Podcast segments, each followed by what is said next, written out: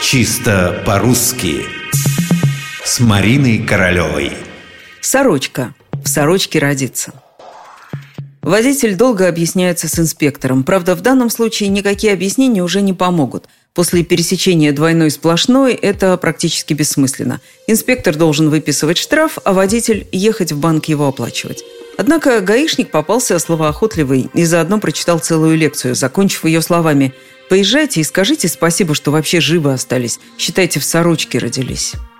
Немногие знают, что сорочка в данном случае – это не мужская рубашка из хлопка, льна или синтетики, а нечто физиологичное. Это околоплодный пузырь, который покрывает тело или голову новорожденного ребенка – да-да, именно так. Ребенок, который родится в такой оболочке, а вы сами понимаете, это бывает очень и очень редко, просто обязан стать счастливым в жизни, так как в сорочке первоначально при сошествии души новорожденного на землю пребывал его дух-хранитель.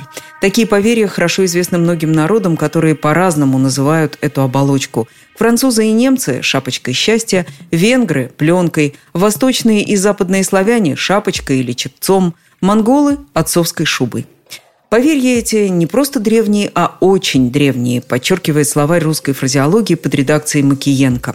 Повивальные бабки в Риме продавали эти сорочки адвокатам за большие деньги, и те носили их на груди как талисман на счастье при ведении разных сложных дел.